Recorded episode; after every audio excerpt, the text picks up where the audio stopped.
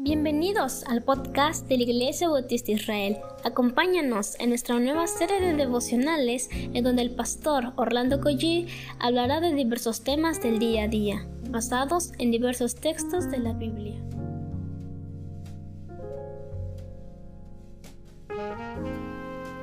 ¿Qué tal mis amados hermanos? Muy buenos días tengan todos hoy.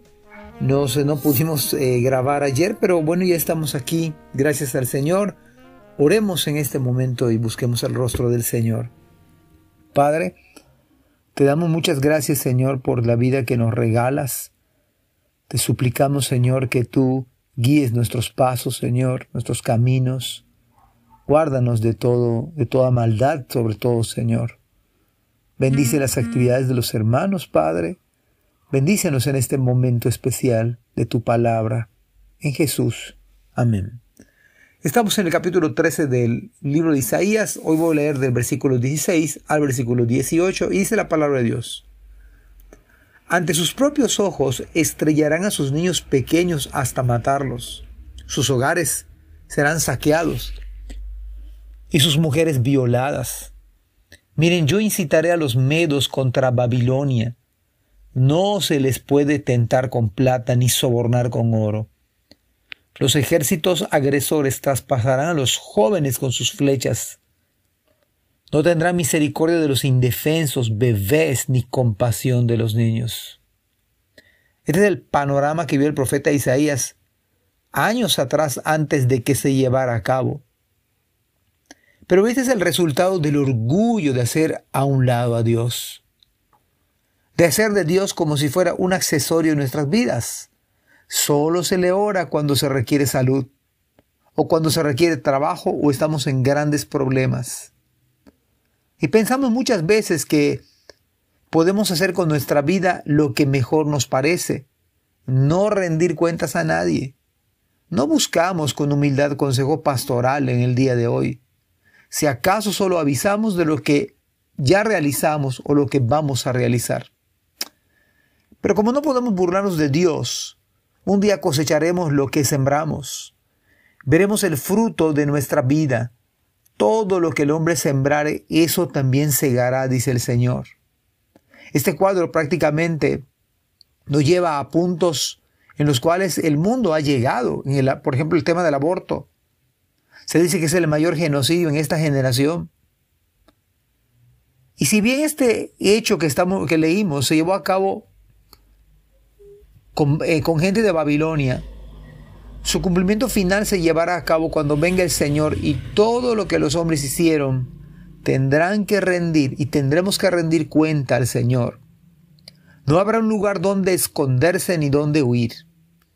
La copa de la ira del Señor se derramará sobre todo aquel que un día no quiso aceptar el Evangelio de la gracia de Dios. El escenario es muy fuerte todos han de perecer. El castigo del Señor será puntual y seguro.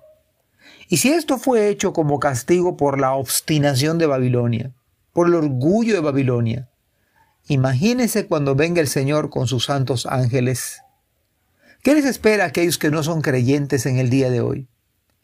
aquellos que fueron duros, que no tuvieron tiempo para el Señor, que se dedicaron solo a hacer riquezas olvidándose de Dios. ¿Qué les espera a aquellos que solo vivieron para sí mismos? ¿Qué les espera a aquellos que no hicieron nada malo, pero tampoco vinieron a Jesucristo? ¿Qué les espera a aquellos que dieron su vida al placer y al pecado? ¿Y qué les espera a aquellos que estuvieron en la iglesia, se bautizaron, pero nunca se entregaron genuinamente al Señor, Si no fue solo apariencia? Saben, hermanos, el día del Señor está cerca. Y creo que esos pasajes bíblicos nos deben hacer pensar que si esto le pasó a Babilonia, ¿qué ha de acontecer con aquellos que no han creído el glorioso Evangelio de Cristo Jesús? Pero el Señor advierte que el que no cree en Él no verá la vida, sino que la ira de Dios está sobre Él.